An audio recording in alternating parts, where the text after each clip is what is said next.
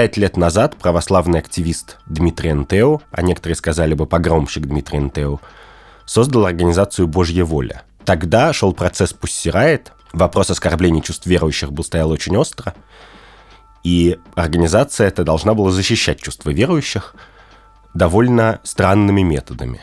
Нападением на людей, срывом спектаклей, погромом выставок. Прошло несколько лет, Организация фактически перестала существовать. Сначала из нее вышли многие ее участники, а на прошлой неделе старый соратник НТО Людмила Адегова написала у себя в Фейсбуке, что Дмитрий не имеет теперь отношения к организации, потому что он связался с кощунниками. А кощунниками, по иронии судьбы, стала как раз та Мария Алехина из «Пусть сирает», из-за которой организация и возникла. Таким образом, Дмитрий НТО возлюбил своих врагов. С вами подкаст «Дело случая», мы ее ведущий Андрей Бабицкий. И Катя Крангаус. Но мне-то кажется, что роман Дмитрия Энтео и Марии Алехиной, а некоторые даже говорят и «Молодая семья», свидетельствует о том, что Дмитрий Энтео был абсолютно искренен в том, что он делает. Потому что если бы в своих погромах и в своей деятельности фундаментально православной он придерживался бы каких-то карьерных соображений, то он бы никогда не завел роман с Марией Алехиной. То, что он его завел, говорит о том, что он абсолютно искренне. Чтобы не держать наших слушателей в неведении, мы сразу скажем, что мы не собираемся обсуждать причуды человеческой любви, человеческого сродства. А мы хотим поговорить о несоблюдении законов, о том, можно ли не соблюдать законы, которые тебе не нравятся, о том, можно ли не соблюдать законы для того, чтобы сделать политическое заявление, о том, у кого есть право на это и должна ли милиция наказывать всех этих людей? Ну, проще говоря, вопрос такой, всегда ли мы должны соблюдать закон, или мы можем этого не делать, если нам кажется, он тупой? Да. И случай с Марией Алехиной НТ, он показателен тем, что они оба очевидно нарушали закон. Мария Алехина провела больше 20 месяцев в заключении, под следствием и в тюрьме. Дмитрий НТО повезло гораздо больше, его выходки стоили ему примерно 10 суток в СИЗО. Ну и знаменитость локальная, знаешь, не мировая. Как да, да, да. И он локальная знаменитость. Но, в принципе, вот интересный вопрос. А вообще они делали одно и то же или разные вещи? Потому что вот мне кажется, сказать, что ну, формально это как бы немножко разные вещи, потому что если убрать из этого разговора наши личные симпатии, то они оба многократно совершали вещи, которые можно было бы квалифицировать как хулиганство, но с разными целями. Потому что Мария Алехина делала это, чтобы сделать политическое заявление, обличить лицемерную систему, лицемерие церкви и власти. А Дмитрий Антео как бы брал на себя роль правоохранительных органов. Он, поскольку он говорил, милиция и прокуратура не защищают чувства верующих, то их буду защищать я. Вот это вообще одно и то же или разные вещи? Ну, тут еще интересно, что она действовала из э, идей искусства, он действовал из идей веры. И в этом смысле мы с тобой уже обсуждали в другом подкасте, уважаем ли мы чувство верующих. Но, в общем, для меня вопрос представления об искусстве и современное искусство не стоит выше, чем религиозное убеждение. Ни ниже, ни выше. В этом случае да, мотив у них примерно для меня равнозначен. Но интересно, что мы же вообще закон воспринимаем очень странно. Есть огромное количество законов, которые мы не соблюдаем. Типа? И даже, может, ну, не знаю, как в России, я вот пока готовилась к подкасту, нашла сайт под названием дебильныезаконы.ком, dumblaws.com, про безумные законы, которые до сих пор существуют в разных э, штатах Америки. В том числе в Канзасе нельзя продавать синих уточек, нельзя красить уточек в синий цвет и продавать синих уточек меньше, чем в упаковке по 6. Ну, там есть еще э, ряд законов. Э, ну, подожди, там... давай мы перейдем к таким законам чуть позже. А сначала вот интересный вопрос. Так нет, моя мысль заключается да. в том, что в данной ситуации ты говоришь оставим симпатии, но дело не в симпатиях, а в том, что законы об оскорблении верующих мы считаем примерно таким же содержательным, как закон про то, что нельзя красить э, уточек в синий цвет. Да, конечно. А погром выставки да, и нападение на людей – мы ставим в совершенно другой ряд и уважаем этот закон. Именно поэтому в сознании э, просвещенных людей да, или там, образованных людей деяния, совершающиеся интео, тем более возмутительны, что они, очевидно, более противозаконны, чем то, что делала Алехина. И мне тут интересно, что для меня-то оба преступления, покуда они как бы не совершают физический ущерб абсолютно одинаковы. Ну, он бегает, рубит их, э, там, не знаю, громит выставку, где люди громят иконы. Да. В этом смысле я не понимаю, в чем разница. Ну, или срывает спектакль, в принципе. А люди ставят спектакли, чтобы, как теперь говорят, словить хайп.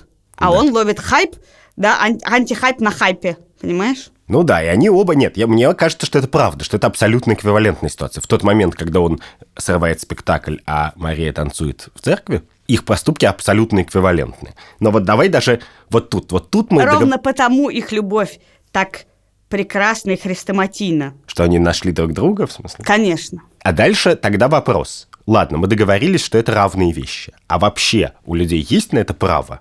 Ну вот, есть некоторый набор людей с разными мнениями, разными взглядами. Кому-то не нравится религия, кому-то не нравится секулярное общество, кому-то не нравится то, кому-то не нравится все.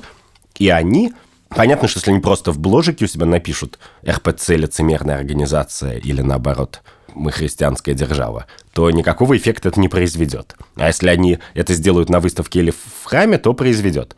Нет, ну тут давай ты мне начнешь тогда отвечать на фундаментальные вопросы. Что есть закон? Он для чего вообще существует? На эту тему, как ты понимаешь, есть много ответов, но есть два главных взгляда на то, что такое закон. С одной стороны, закон – это может быть какое-то верхнее установление от власти, которое легитимно, и поэтому этот закон надо соблюдать. То есть, если ты живешь в христианском государстве, которое легитимизируется тем, что оно христианское, то закон легитимизируется и таким образом. И тогда в этом взгляде как бы все законы должны соблюдаться, потому что они происходят от какого-то верховного авторитета. Другой взгляд состоит в том, что закон – это некоторого рода договоренность между людьми, что вот так мы делаем, а так мы не делаем.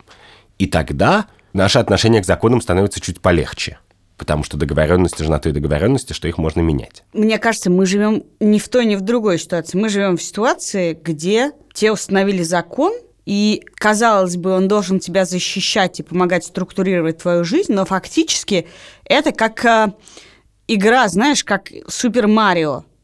Ты бежишь, бежишь, бежишь, перед тобой фигак, закон. И ты его перепрыгиваешь. Бежишь, бежишь, бежишь, фигак, там закон, ты должен его головой пробить. И ты все время должен совершать какие-то действия, ты не всегда знаешь, не надо ли тебе 10 раз побиться об него головой, и тогда выпадет монетка, и это будет выгодно, или что-то. Но я в этом смысле за- рассматриваю философский закон как нечто, что должно мне помогать, но фактически я вижу, что совершенно не этим законы заняты. Но подожди секунду. Закон не должен тебе помогать. Закон должен регулировать жизнь общества. Закон должен помогать всем. Он должен... Нет, подожди, вот смотри, есть, Да. если мы рассматриваем закон, закон, не Божий закон, да, не закон внутри нас, а закон. Вот есть закон про то, что нельзя убивать людей, Да. да? И вот для меня, как для гражданина, этот закон совершенно не актуален. Потому что, с одной стороны, меня от убийства останавливает не страх получить 15 лет тюрьмы, а какие-то другие вещи. И, Значит, а от моего убийства людей ничего не останавливает, потому что, ну, мы видим, что люди убивают друг друга, и их, например, тюремный срок либо не пугает, либо каким-то образом они умудряются там, с этим разобраться, нанимают для этого других людей, например, и решают эту проблему деньгами. Таким образом, этот конкретный закон мне ни зачем. Ну, а нет. это самый, один из самых важнейших законов. Подожди секунду. Ну, я бы не сказал, что он тебе ни зачем. Потому что уж, по крайней мере, после того, как человек совершил одно убийство, его сажают в тюрьму, и они совершают еще 15. В принципе, зачем нужен в наше не очень, я бы сказал, монархическое время, когда мы не думаем, что законы падают с неба, как яист их приносит, а когда мы все-таки думаем, что это либо какой-то продукт договоренности общества, либо продукт политической борьбы, что и есть тоже договоренность общества то зачем нужен закон? Закон нужен, чтобы конфликты в обществе решать предсказуемым образом. При этом важная штука состоит в том, что, в принципе, любой конфликт, как ты понимаешь, можно решить не по закону, а как бы по справедливости. Найти какого-то третейского судью, мудрого дедушку или опытную бабушку, или мудрую опытную бабушку, которая как бы много увидел в жизни или увидела, и которая вот скажет, вот по справедливости надо так. Но понятно, что в большом обществе так невозможно. И поэтому нам нужны законы, которые регламентируют сразу раз и навсегда какой-то большой кусок человеческих конфликтов. Ну, например, мы не обсуждаем, почему кто-то пляшет в храме. Хотя, как бы независимый третейский судья, наверное, вошел бы в обстоятельства и стал бы выяснять это. А просто говорим, что в храмах танцевать нельзя или воровать просто нельзя. И заметь, подожди, Но при тут- этом скажи мне, есть ли хоть какой-то стандарт государственный, в России или в других странах на проверку закона на резонность его. Нету, конечно. Вот, ладно, что в России нас никто не спрашивает. Фигак, тебе с неба упал закон о том, что нельзя отдавать русских детей на иностранное усыновление. Через сколько-то лет, я надеюсь, люди будут смотреть на этот закон, как на закон про то, что синехудчик можно продавать только по 6 в пачке. Но это э, гораздо Никто более... не вспомнит ни почему, ни как так вышло, ни какой в принципе мог бы быть резон для принятия этого закона. Вот есть где-нибудь что-нибудь похожее. Дальше вопрос такой, что закон появляется в результате некоторого политического процесса, ну уж, по крайней мере, в 21 веке это так.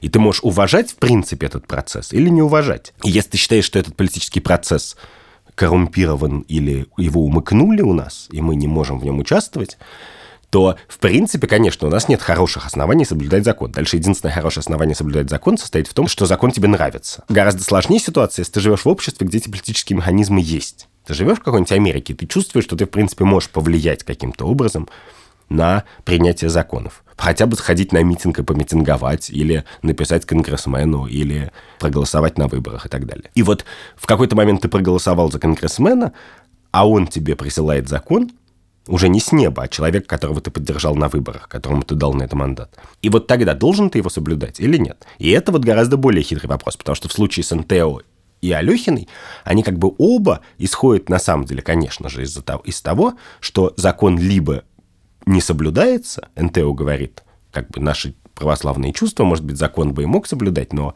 на деле, значит, все они оказываются безнаказанными, эти кощунники, поэтому я, значит, соберу бригаду линчевателей и пойду его соблюдать. И, в принципе, люди, которые там, я не знаю, организуются для того, чтобы патрулировать свой двор и побили кого-то, бомжа, который туда за, забрел, они примерно поступают так же, да? А с другой стороны, да, Алехин это делает почему? Потому что, как бы она говорит, вся ваша система политическая, она, какие бы законы она ни писала, она вся по себе прогнившая, авторитарная, э, лицемерная и не служит интересам людей.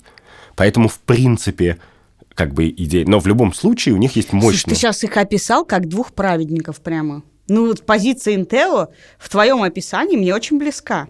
Так, в смысле, конечно, конечно... В, в смысле, что... это и создает, это то, чем мы восхищаемся гражданским активизмом, когда люди собираются и говорят, в России у вас фиг вообще ничего не работает, будем сами искать пропавших детей. И появляется Лиза Алерт и спасает огромное количество детей. Ну как, меня это отчасти не восхищает, потому что дальше мы задаемся таким вопросом. А какой закон важнее? Что человек может быть наказан, лишен жизни, свободы или имущества только по решению суда, как написано в Конституции? Или что или какая-то статья Уголовного кодекса, которая, например, велит не, не нарушать чьих-то чувств, не обижать их. Понятно, что первый закон, мне кажется, более важным, и поэтому люди, которые нарушают первый для защиты второго, даже если, в принципе, они не кривят душой и действительно следуют букве закона какого-то, они не вызывают у меня никакой симпатии. Слушай, ну мне кажется, же важно, в нашем с тобой разговоре одним из самых важнейших является то, что в России граждане не знают своих законов.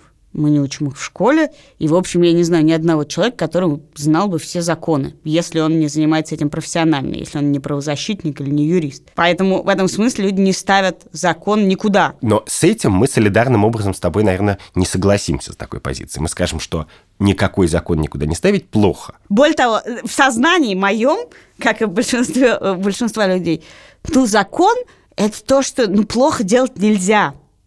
Вот какой должен быть закон. Если кто-то сделал плохо, то, может быть, есть какой-то закон, который ему это запрещал делать. А потом оказывается, да, как э, сажают пенсионеров в России на адские кредиты. Все по закону, они сами это подписали. Но все пишут возмущенные посты про шарлатанов, которые под видом благотворительности заставляют стариков подписывать адские кредитные обязательства. Да. И ты говоришь, неужели нет закона, который бы защищал пожилых ну, да. людей? И выясняется, что нет такого закона. Ну да, потому что, опять же, не что угодно можно сделать законом. И если запретить людям обманываться и подписывать невыгодные договора, то окажется, что ты запретишь кучу совершенно нормальных, очевидных и легальных договоров. Но подожди, вот давай вернемся к Алехе и НТО. Конечно, начнем с этого. Алехина не должна была сидеть в тюрьме. Но при этом у нас есть какое-то интуитивное ощущение, что вообще-то православные или сикхи или мусульмане имеют право на то, чтобы внутри их какого-то А личного почему, сакрального прости, пространства никто а не писал. почему Алехина не должна была сидеть в тюрьме? Ну, кроме того, что мы считаем, что это плохо, что ее Нет, ну, посадили. кроме того, что а, это не был состязательный, э, достаточно состязательный процесс, а я старомодно считаю, что в результате только состязательного процесса человек может быть отправлен в тюрьму. Ну, так- Вот. Тогда давай говорить о том, что в России большинство людей не должны сидеть в тюрьме. Так нет, вне это зависимости, даже вне зависимости от их Это правда, но это мы с тобой говорим в каждом Да. подкасте. Поэтому сейчас мы не будем это обсуждать. А мы будем обсуждать, представим себе общество, где чуть-чуть лучше с судами, чуть-чуть лучше с правоприменением. Но есть закон об оскорблении чувств верующих? Ну, где-то он есть в Польше, например. Хотя в Польше тоже есть свои проблемы с правоприменением. Они есть везде. Но мы же можем с тобой обсудить как бы теорию. Вот мы Нет, можем... просто в теории моя позиция в том, что если мы признаем закон об оскорблении чувств верующих, Да. то, конечно, то, что было сделано, им являлось. И в этом смысле тогда мы признаем возможность тюремного наказания. Вот. А дальше интересный вопрос. Да, можешь ли ты не соблюдать закон, с одной стороны, который тебе не нравится? И есть ли принципиальная разница между законом об оскорблении чувств верующих и законом о воровстве, например? С одной стороны. А с другой стороны, как бы должен ли ты быть наказан? То есть должно ли твое нарушение закона быть каким-то нарочитым политическим жестом? Вот я сделал, и сажайте меня в тюрьму, как Махатма Ганди. Значит, приходит, варит соль, которую нельзя варить, а потом говорит, пожалуйста, арестовывайте меня. А если не можете арестовать, то отменяйте закон. Как бы. И понятно, что закон, что бы ни говорили про него в России, это всегда вопрос каких-то споров, договоренностей и так далее. Понятно, что единственный способ на самом деле изменить закон, который тебе очень не нравится, эффективный, это его демонстративно нарушить и вызвать какую-то большую симпатию в обществе этим. Ну, этим занимается Навальный. Я не знаю, добивается ли он отмены каких-то законов, да, но то, как Навальный, не знаю, относится к домашнему аресту, да, просто он берет и выходит, и нарушает его. Его в этот момент не арестовывают. Но я не замечаю, что происходило бы какое-то движение в, не знаю, отмене правил домашнего ареста. у Навального более широкая повестка делегитимации как бы всех этих законов. Потому что таким образом он делегитимизирует власть. Он говорит, все эти законы избирательно применяются, вот они избирательно применяются против меня и против Леонида Волкова, как бы, и тогда законы, а то есть власть, которая за ними стоит, ничего не стоит, ее надо менять. Это понятная программа. А представь себе, вот понятно, что в России это вообще глупо обсуждать, надо ли соблюдать законы или не надо. Ну, правда. Тем более, Нет. знаешь, ты сейчас сказала, а мне кажется, мы наблюдаем в Чечне довольно публичное нарушение законов против конечно, человека, включая убийства, пытки и прочее. И вполне открыто. Но у нас что-то это не вызывает ни уважения, ни желания отменить законы, которые нарушают. Ну вот, но в конечном итоге мы все время возвращаемся к тому, что на самом деле мы оцениваем уже не, не законность действий, а моральность. То есть, когда кого-нибудь бьют, грабят, убивают, то мы против этого вне зависимости от того, почему это происходит. Когда люди, я не знаю, пишут тексты, то мы за, вне зависимости от того, насколько это мерзкие тексты. А когда Мария Алехина танцует в храме, то это промежуточный вариант. И тут у нас могут быть соображения и по поводу того, что она думает, и по поводу того, насколько вообще это морально. Просто нарушать порядок. Вот в ее картине мира это бессмысленная постановка вопроса. В смысле, с точки зрения активистов, там, особенно левых активистов, закон, ну и вообще вся эта система, the man, как бы государство, является в некотором смысле аппаратом принуждения. И ты можешь с ним бороться только вот таким демонстративным неуважением. Да, но При мне этом- кажется, что сам акт искусства заключался даже не в выступлении в храме Христа Спасителя, которое ну, не так интересно обсуждать. Тебе может нравится, мне может не нравится, это все не очень интересно. И на самом деле нарушение закона и перформанс, он весь не в этом, а в суде, который был после этого. Таким образом, акт искусства переносится антиконституционный суд, а не оскорбление чувств верующих. Именно это сделало их тем, кем они стали. Конечно, потому что закон демонстративно, постоянно и многократно нарушался в суде, а не в храме. Да. И, и да, и ты совершенно права, это и есть, собственно, пафос их высказывания. И этот пафос создан не вполне ими. То есть, если бы им... Это дали- пафос создан над ними. Да, да. Если бы им просто выписали штраф 10 тысяч рублей, то, соответственно, мы бы просто, на самом деле, считали, по крайней мере, с гораздо большим основанием считали, что они просто хулиганы, как бы, даже, может быть, политически мотивированные хулиганы, и что Дешево отделались. Де- дешево отделались, да. А дальше наступает второй интересный вопрос. Почему активисты с разных сторон нарушают закон? Понятно. Они демонстративно и специально это делают. Почему нам не хотелось бы жить в обществе, где закон нарушает кто угодно и бесплатно? тоже понятно. И, в принципе, понятно, что активисты должны хоть как-то платить за свое нарушение закона, иначе это становится не нарушение закона, а просто Иначе мы на самом деле никогда не сможем понять свое отношение к этому. Конечно, да. Что... Где степень платы и готовы ли мы отменить закон, потому что считаем, что все должны выходить абсолютно сухими из этой воды. Да, потому что все выходят сухими из воды, то в этом нет никакого политического высказывания. Как бы если я могу зайти и погромить любую выставку или сплясать на любой частной вечеринке, которая мне нравится, значит, пройдя туда без приглашения, то в этом действии теряется любой смысл, кроме неуважения к окружающим и плохого поведения. А вот интересный вопрос второй. А что и как должно делать государство, и чего мы требуем от государства, а не от людей в этой связи?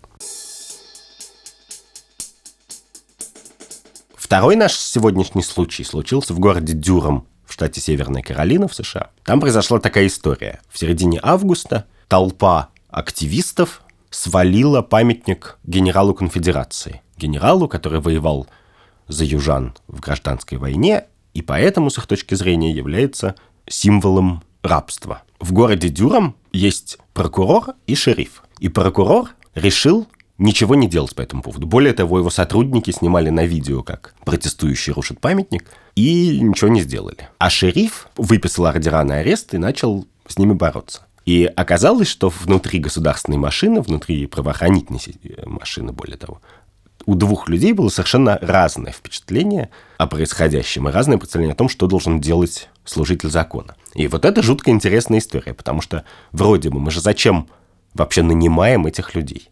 Вот мы нанимаем шерифа и прокурора. Мы их нанимаем ровно для того, чтобы они соблюдали закон. И если ты спросишь кого угодно, что такое хороший шериф и хороший прокурор, тебе скажут, это человек, который соблюдает закон. В их работе просто нет другого никакого смысла. А с другой стороны, мы интуитивно, кажется, считаем, что в некоторых случаях они должны руководствоваться не этим своим рабочим обязательством, а какими-то другими принципами. Вот что ты думаешь по этому поводу? Ну, это же вечная история про то, что армия переходит на сторону протестующих, да? Угу. Есть такие моменты, когда э, закон кладут на весы. Угу. То, к чему, например, все время призывают ОМОН или призывали ОМОН, который охранял и охраняет и громит э, митинги протестные, да? Да. Что они действуют согласно своим памяткам, тому, как они должны соблюдать законность, Подожди секунду. порядок и прочее. Но когда говорят... И, э, Подожди, можно когда... я влезу? Ну, влезу. Влезу с тем, что когда апеллируют к ОМОНу, то апеллируют как раз к тому, что ОМОН нарушает закон, а не соблюдает. Говорят, что свобода собраний гарантирована Конституцией, Конституция прямого действия, и, и нельзя по приказу там городского главы или чего-то влезать и нарушать Конституцию. Им говорят, соблюдайте свои законы. А вот в данном случае переверни ну, были эту такие ситуацию. случаи, были и другие случаи, но тут важно то, что никто не знает свои законы, да, и ОМОН, большинство людей, которые совершают действия, которые нам не симпатичны и противозаконны, они даже, может, не знают, что говорит закон на эту тему. В этот момент ты говоришь, посмотрите, мы делаем что-то, что важнее того, что это незаконно.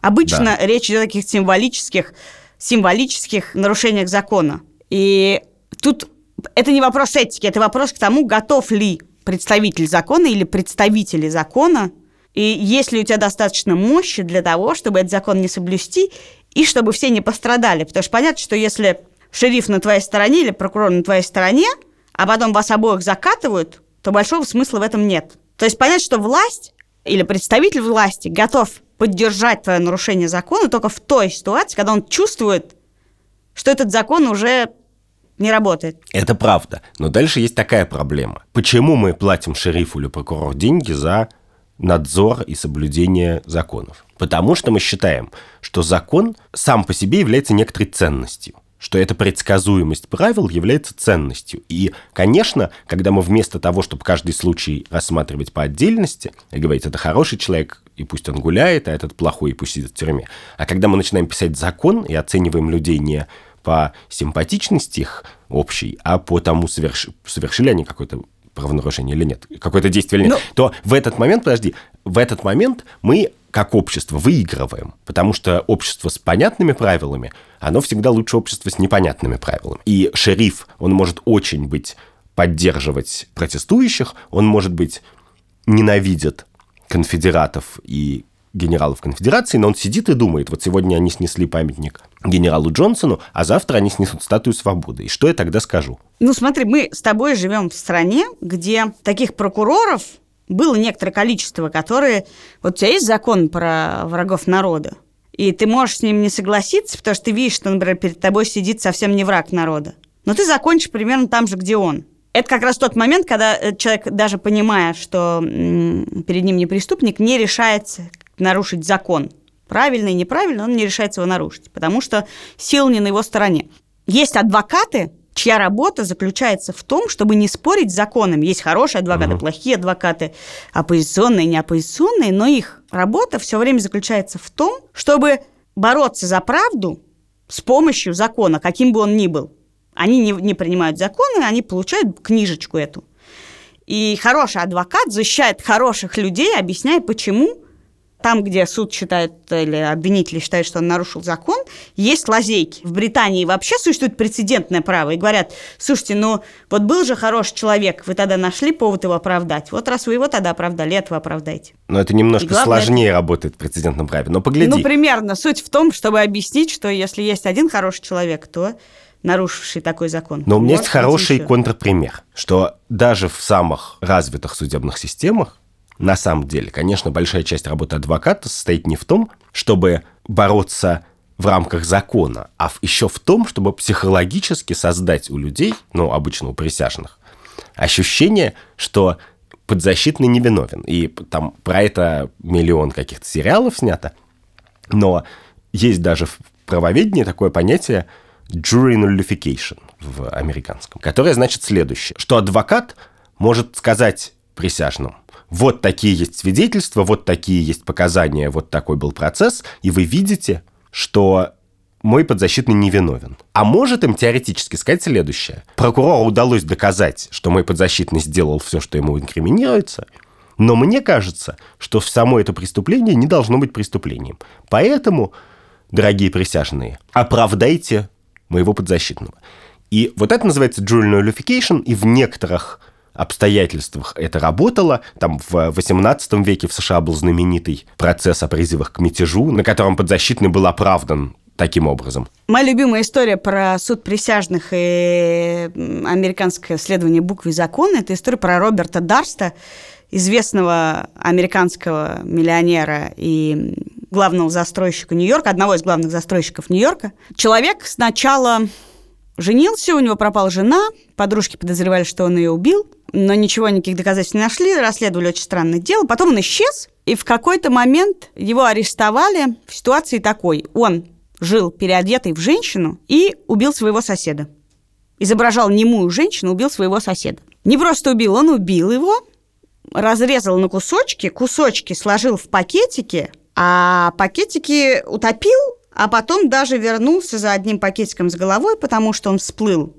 И этот пакетик с головой выкинул обратно. Так вот, доказано все. То, что он убил, то, что он расчленил, и все последующие события, он о них рассказывает довольно спокойно. Но адвокат Роберт Тарста говорит о том, что есть один момент, в котором мы не знаем, что произошло, а именно момент убийства.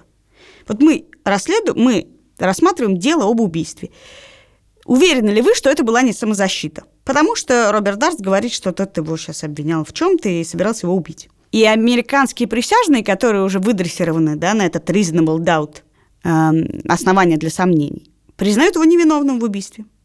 Потому что у них есть этот reasonable doubt, что это могла быть самозащита. И ты видишь преступника, который ну, совершил, в общем, очевидное злодеяние, тут нет никаких сомнений в этом. Угу. Но вот букве закона он как бы, может быть, не нарушил того закона, который рассматривается в суде. Нет, подожди секунду. Мы как раз в том примере, который ты привела, он отличный, но мне кажется, что он иллюстрирует как раз мысль о том, как важно соблюдать законы, потому что закон о состязательном правосудии и о том, что э, человек не может быть приговорен к тюремному сроку, если свидетельство того, что он совершил преступление, не находится beyond reasonable doubt, то есть могут подвергнуться сомнению, хоть какому-то. Этот закон несравненно более важен, чем закон «не убей одного чувака». Потому что на принцип существования правоохранительной системы США и права всех американцев стоят, как это не ужасно, больше, чем жизнь одного человека. И в данном случае присяжные, хотя им очень не хотелось, как бы соблюли вот этот закон. Ну, то есть в данном случае они поступили как шериф из города Дюром, а не как прокурор города Дюром. Они решили не делать исключения. Вот как раз присяжные могли бы его сделать. Они могли бы сказать, но этот настолько мерзкий тип, и настолько он шифровался, и настолько, значит... Чудовище. Чудовище просто, просто, да. Что давайте мы его закатаем просто на всякий случай, потому что он среди нас ходит, как бы, и нам опас... и, и мы переживаем за своих детишек. И, в принципе, разумом это можно было бы понять. Но это было бы нарушением закона во имя справедливости. А они, или во имя страхов своих, а они соблюли закон вопреки своим страхам. И мне кажется, что это очень мощный пример как раз этого, что если ты являешься частью государства, то есть не в некоторых ситуациях, что ты должен соблюдать закон. Вот ты говоришь, что они соблюли закон ради хороших целей, и ты это в этом смысле поддерживаешь, ради как бы, основ американской справедливости и правосудия. Множество жизней важнее одной. Но э, это очень шаткая позиция, потому что тогда я тебе скажу, слушай, ну вот, не знаю, в Германии Третьего Рейха тоже, значит, судьи зачем-то соблюдали закон или кто-нибудь. Ну вот просто закон был такой. Но вообще-то как общество мы осуждаем людей, соблюдающих плохие законы. Э, мы осуждаем людей, которые отпускают преступников. И мы осуждаем закон, который не дает нам возможность посадить чудовище в тюрьму. Третий рейх – это опять пример про то, что вся система является полностью нелегитимной и античеловеческой, и негуманной. Но как я, простой человек, должна понимать, почему ты перекладываешь ответственность на простых людей, чей уровень осознания очень редко бывает высок, за то, чтобы понимать, вот этот закон, он часть легитимной системы или часть нелегитимной системы. Вот этот закон, вот эта конституция, закон, в каких они отношениях состоят, что одно нельзя нарушать, другое можно нарушать. Нет, ну погляди. Понятно, что этого никто не требует от людей. От людей никто не требует, чтобы они какой-нибудь сложный финансовый закон о рынке фьючерсов оценивали на предмет его разумности и легитимности. От них требуется, чтобы когда они видят, что закон приходит в какое-то совершенно базовое противоречие с их интуициями нравственными. Скажи мне, а есть такая норма, что закон должен быть нравственен? Так в том-то и дело, что закон не может быть нравственным. Нравственным может быть наше решение в конкретном случае. Подожди, но мы же говорим, есть законы, но если они, фактически мы говорим, но если они безнравственны, то нафиг нам нужны эти законы, мы их соблюдать не будем. Потому что безнравственно соблюдать безнравственные законы. Конечно. И, и мы дальше... тебя потом закопаем и осудим за то, что ты поступил безнравственно. Да. Так Но поним... если в корне не положено обязательство закона быть нравственным, то как же быть? Очень просто. Радикальная, как бы анархистская позиция стоит в том, что закон не нужен ни зачем, потому что есть нравственное чувство, и поступай, как оно тебе велит, и ты ответственен за свои поступки, и закон не может тебе этого сказать. Большинство людей, опять же, интуитивно считают, что вообще-то законы нужны. По разным причинам, и потому что хорошо иметь важный текст, в котором написано «убивать плохо», и не обязательно это должно быть Евангелие, а это может быть и Уголовный кодекс. И потому, что общие правила игры всегда полезны обществу, не конкретному человеку, а они являются залогом единственным нормального сочетания общества. И по этой причине у тебя всегда должна быть доля доверия закону. То есть, если ты ничего не знаешь про закон, и если он не выглядит на первый же взгляд совершенно бесчеловечным, то лучше как бы ему немножечко довериться, потому что если начнешь все законы померять своей первой реакцией, то просто наступит полная анархия. Но чего ты не можешь сделать по определению, ты не можешь все, что ты считаешь правильным и неправильным, добрым и злым, отдать на откуп закону. Закон не является костылем для твоего собственного представления о жизни. Ну, ты понимаешь, что то, что ты описываешь, просто неподъемно для обычного человека. Да, и поэтому обычные люди, в принципе, считают, что закон – это, используя меткую метафору Екатерины Крангаус, столбики в Супер Марио, которые вырастают на пути, как бы, и их реальность не обсуждается, и как они возникли и зачем они нужны, не обсуждается, а надо просто проскочить мимо. Но если бы мы поставили перед собой такую планку, то у нас не было бы подкаста с тобой. Мы поговорили про людей и про полицию, а теперь можно поговорить про что-то, что происходит еще на уровень выше. Вот сейчас происходит что-то странное в Каталонии испанской. Каталонцы хотят отделиться. Это спорно, но, по крайней мере, многие каталонцы хотят отделиться. Каталонцы проголосовали за партию, которая обещала устроить референдум про отделение. И, собственно, каталонский парламент назначил дату референдума. При этом в испанской конституции записано, что Испания неделима. И жители Каталонии в 1978 году, там 90% из них проголосовали за эту конституцию. Поэтому Испания довольно репрессивными мерами препятствовала проведению референдума. Все испанские суды, очевидно, потому что там прямо написано, что Испания неделима, признали его незаконным. И каталонцы, тем не менее, пытаются его провести. И тут есть три возможных позиции. Либо мы должны уважать просто испанскую конституцию, где написано, что Испания неделима, и тогда все каталонские притязания ничего не стоят. Либо мы должны уважать право народов на самоопределение, и тогда никто не может запретить им референдума, либо мы можем обсуждать какие-то сложные вещи про то, при каких обстоятельствах и как можно провести этот референдум так, чтобы он был легитимным, даже хотя он противоречит закону Испании, основному закону. Ну, мы в истории России знаем несколько историй про попытки отделения с одной стороны, а и, и присоединения с другой стороны, да, по референдуму. Но вот мне тут интересно, мне кажется, что должно быть понятна простая вещь. Закон для народа, да, или народ для закона. Кто, собственно, это ответ на вопрос, кто здесь власть. Потому что я не очень понимаю, как, каким образом законным путем это может произойти, в принципе, такого рода изменения. Зачем испанскому парламенту менять закон о неделимости Испании? Законным образом такие изменения произойти не могут. Соответственно, То есть законным уже... образом, в принципе, законы особо невозможно изменить. Нет, как-то возможно. Почему? Можно, если у тебя есть Каталония, то ты можешь, как и частный человек. Частный человек может устроить митинг, каталонцы могут устроить митинг, они могут писать письма парламентариям, они могут устроить митинг в Мадриде, они могут сделать миллион вещей, которые являются частью политического процесса. Просто мы, конечно, понимаем, что поскольку население Каталонии типа 16% населения Испании, ну, я не помню, то ли 16, то ли 20, но меньшая сильно часть, то такого шанса на самом деле у них нет. И дальше появляется интересный вопрос, что вот если ты меньшинство, причем не обязательно вот такое организованное и политически локализованное меньшинство, а любое меньшинство, то у тебя в принципе нет шанса изменить этот закон. И тогда как общность, ты что имеешь право сделать и как? Я не знаю. Есть э, статьи, как мы знаем, там статья про мужеложество в России была отменена Хотя, казалось бы, это было меньшинство, и явно демонстративный закон не нарушающее, и не в, никакого как бы революции по этому поводу не устраивающая. Она была отменена в связи с неким изменением мирового порядка и климата. Это... Ну подожди, подожди. Стало возможным. Есть законы, которые когда-нибудь будет возможно изменить за неприличностью. Ну, там у нас есть в России ряд законов, которые мы надеемся будет таким образом отменены там, гей-пропаганда или запрет усыновления.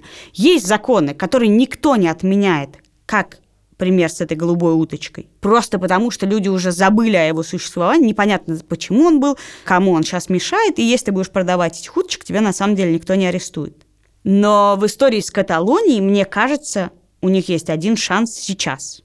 Ну, то есть, может быть, он возникнет в смысле еще когда-нибудь, но он будет примерно такого же типа в этом смысле я считаю, что если они хотят отделиться, то они в своем праве, да. Но я, я-то моя позиция, в принципе, что закон, я человек, я живу один раз в жизни, и я должна использовать закон для себя. И в этом смысле я, конечно, в жизни нарушала какое-то количество законов, и в том числе, там, не знаю, нарушала скоростной режим. Пока это было возможно, и пока была система, при которой я от этого не пострадаю. Сейчас я и в России, например, и в Европе, где я живу, я гораздо четче соблюдаю скоростной режим, потому что за этим следят теперь таким образом, что я не смогу ни отделаться, ни никогда не знаю, не следят ли за мной в данный момент. Я считаю, что законы, если ты, тебе не мешают, и ты можешь их не соблюдать тихо, не соблюдай их тихо, если ты хочешь бороться, и если ты активист, ты можешь действительно не соблюдать их, ну, очевидно. В этой ситуации речь идет о законе, который нельзя не соблюдать тихо. Да, нельзя отделиться так, чтобы никто не заметил. Это, нет такого неуловимого Джо государства. А я, при том, что я категорически образом не согласен с тем, что положение о том, что Испания неделима по Конституции, тут можно принимать во внимание. Невозможно сказать людям, которые хотят собственную конституцию, а в нашей конституции написано, что вы на это не имеете права. Я не считаю там аргумент про то, что каталонцы голосовали за общую конституцию валидным, потому что голосовали они, в общем, в трансформативный какой-то момент. Что это значит слово? Ну, уходил генерал Франко, им надо было принять новую конституцию, потому что тогда бы они еще долго жили при автократии, а им хотелось как-то уже свободы всем, всем жителям Испании. Вот. И проголосовать за конституцию, это был способ получить эту свободу. У них не было хорошей альтернативы. Кроме ну, того... То есть, на самом деле, мы сейчас с тобой говорим про брачные отношения.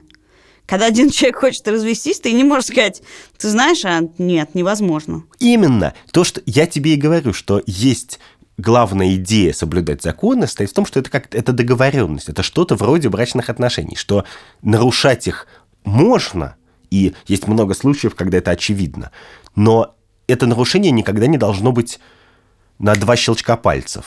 Это нарушение должно быть результатом какого-то рефлексии, работы, борьбы. Потому что референдум о независимости можно проводить. Но, и тут я согласен с его критиками, его нельзя проводить так, что мы в сентябре собрались в каталонском парламенте и назначили референдум на 1 октября. Что надо написать 100 тысяч писем, придумать дорожную карту, договориться, может быть, провести его не в этом году, а через три года, сформировать какие-то посольства, миссии и переговорщиков. В этом смысле Брекзит тебе кажется более... Да, да, в этом смысле Брекзит, конечно, был гораздо-гораздо более продуманным и продуманной и, в общем, легитимной штукой. А, нет, ну, надо сказать, что до Брекзита был референдум об отделении Шотландии. Да, и, и вот это, это был, и он был сделан просто идеально в этом смысле. То есть там все договорились, и британское правительство Вестминстер сказало прямым текстом, что окей, мы договорились, вот столько мы подписали бумажек между собой, если вы проголосуете, мы вас отпускаем как Но бы это тоже такой вопрос о нахрапистости и продуманности. Есть законы, которые надо рушить нахрапистостью. Нет. Реально навалились, разрушили. Нет, погляди. Вот это и есть разница. Бывают законы, которые безнравственно соблюдать.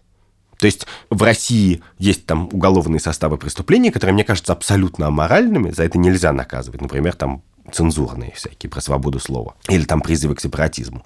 И поэтому, если какого-нибудь человека будет находиться под следствием по этой статье, то я буду считать своим долгом там его спрятать, ну, прикрыть, подожди, дать закон о неделимости Испании нельзя назвать безнравственным. Он вообще вне категории нравственности находится. Именно. И поскольку э, и в, во славу этого закона как бы не посадили в тюрьму 10 тысяч невинных людей пока что, хотя уже совершили некоторые А, в репрессии. смысле, что нету необходимости резких движений? Что да, никто не поскольку, умрет, если да, не делать да, резких поскольку соблюдение этого закона не выглядит как ежедневное преступление, в отличие от многих, например, российских законов, то мне кажется, что есть разумность некоторая в такой позиции, что давайте тогда пытаться наваливаться и менять этот закон, но типа не за один день и нахрапом, а в результате гласного, ясного переговорного политического процесса. И то же самое на самом деле, возвращаясь к Марии Алехиной и Дмитрию Энтео, происходит в случае активистов.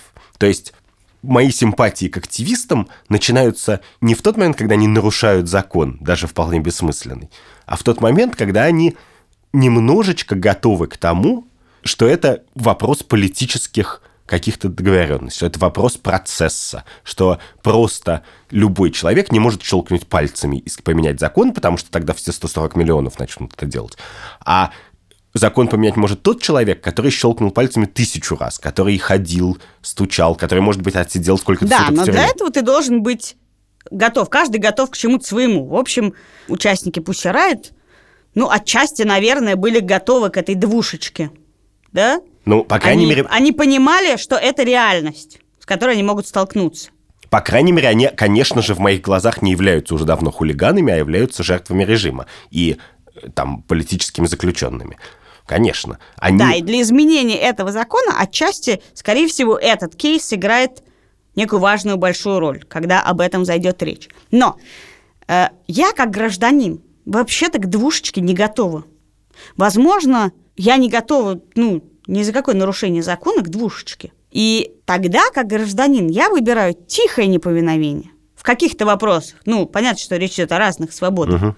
Да, и в этом смысле для меня очень полезен опыт школы. Школа – это такое государство. Да, и ты там и тайком есть... гуляешь и не соблюдаешь законы, да? Да, есть люди, которые подчиняются и учат детей подчиняться. Есть правила, и ты их соблюдаешь. Есть родители, которые борются, которые по любому поводу приходят и устраивают учителю скандал, всем учителям скандал, директору скандал и учат неповиновению. И в этой системе я выбираю, конечно, стратегию тихого непризнания, просто непризнание легитимности этой власти.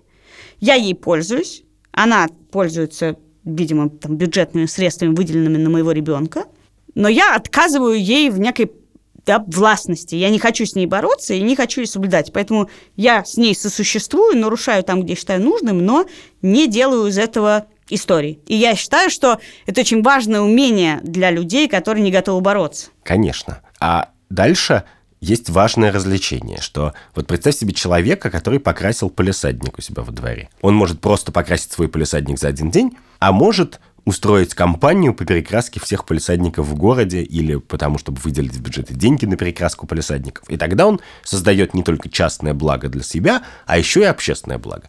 И если ты считаешь закон безнравственным и, и хочешь, чтобы его отменили, то ты можешь его не соблюдать, это твое святое право, но ты можешь на этом месте еще и создавать общественное благо. Нет, просто я считаю, что масса людей, которые не борются против закона, но и не соблюдают его, это такая же важная составляющая процесса законодательного. И мне кажется, что школьная система поэтому развивается, что будет масса людей, которые просто не могут воспринимать всерьез учителей, которые говорят, что родители должны учиться с детьми, там, голову дом не забыл и прочее. Я просто не готова никак на это реагировать, не бороться с этим, не противостоять этому, не соглашаться. Просто чушь какая-то. А у тебя и есть когда таких людей, как я, появится много в отношении закона, например, о гей-пропаганде, да, когда люди поймут, что ты, ну, это просто чушь, можно про это не думать, не бороться против этого, не то, а просто, ну, какая нахрен гей-пропаганда, что за чушь?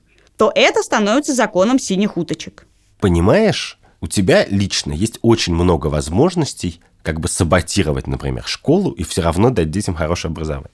А у кого-то нет.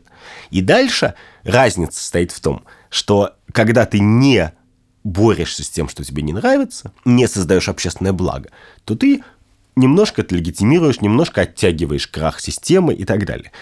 И если у тебя, как у гражданина, есть обязанность делать мир и общество лучше, то, соответственно, у тебя есть некоторая обязанность бороться против законов, которые тебе кажутся безнравственными, причем делать это как можно более гласным, публичным и общественно значимым способом. Нет, я категорически против такого манипулятивного приема. Ты лишаешь меня права быть частью просто народа. Человек, который живет своим умом и своими представлениями Конечно, потому что... но своей жизнью.